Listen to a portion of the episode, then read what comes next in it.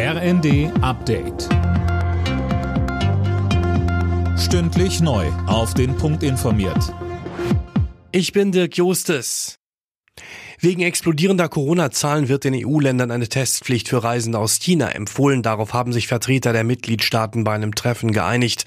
Zuletzt hatten schon Italien, Spanien und Frankreich im Alleingang eine Testpflicht eingeführt. Sechster Wahlgang, sechste Schlappe für den Republikaner Kevin McCarthy bei der Vorsitzenden Wahl im US-Repräsentantenhaus. Mehrere rechtsgerichtete Parteikollegen verweigerten McCarthy die Gefolgschaft. Sie halten ihn für zu gemäßigt.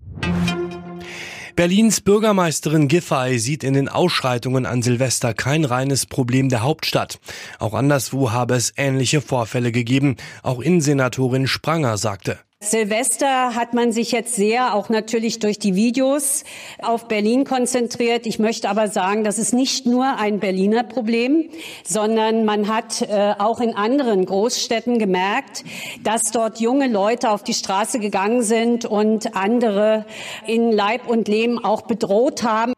Spranger will mit den Innenministern der Länder jetzt unter anderem über eine Verschärfung des Waffengesetzes sprechen.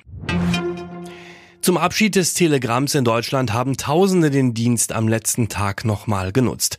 Über 3200 Telegramme hat die Deutsche Post am 31. Dezember verschickt. Sonst waren es pro Monat nur 200 bis 300.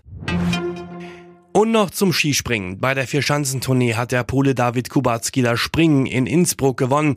Direkt dahinter landete der Norweger Halvor Egner Granerüt, der weiterhin die Gesamtwertung anführt. Bester Deutscher Philipp Raimund auf Platz 13.